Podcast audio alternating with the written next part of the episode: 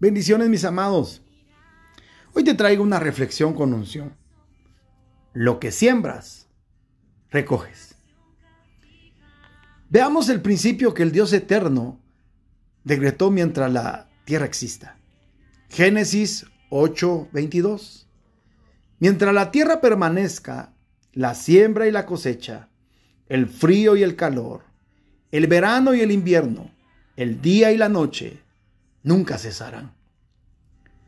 La siembra y la cosecha es tan poderosa que Dios la tuvo que comparar con el día y la noche, dando a entender que así como no podemos escapar del día y mucho menos de la noche, tampoco podremos escapar del resultado de las semillas que sembramos. Donde quiera que estemos, este principio de la siembra y la cosecha nos seguirá. ¿Qué quiere decir el Señor? Así como existe el frío y el calor, el verano y el invierno, así también existirán los resultados de nuestra siembra. Déjeme agregarle algo más. Gálatas 6, versículo 7, en su parte final.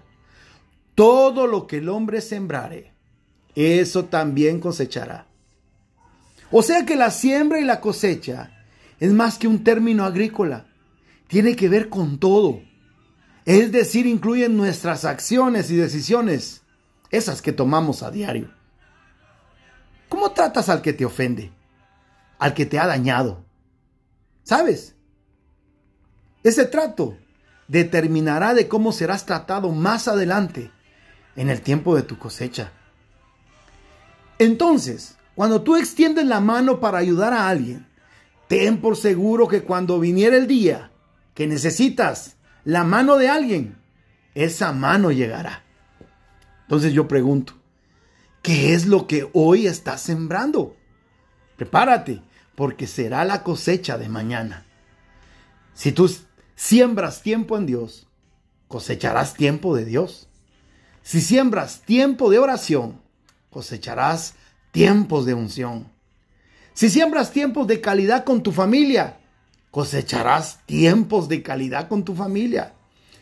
Trata de sembrar la mejor semilla en tu pareja para que tu cosecha sea en pareja y muy buena. La cosecha la determinas tú. Tú sabrás qué semilla sembrar. La misericordia que hoy tú siembras para otros, esa misma misericordia cosecharás para ti y los tuyos el día de mañana. Lo terrible de este principio es que no podemos cosechar lo que no sembramos.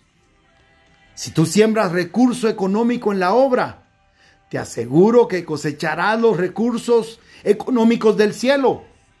Porque de algo estoy seguro, que de todo lo que sembremos, vamos a cosechar.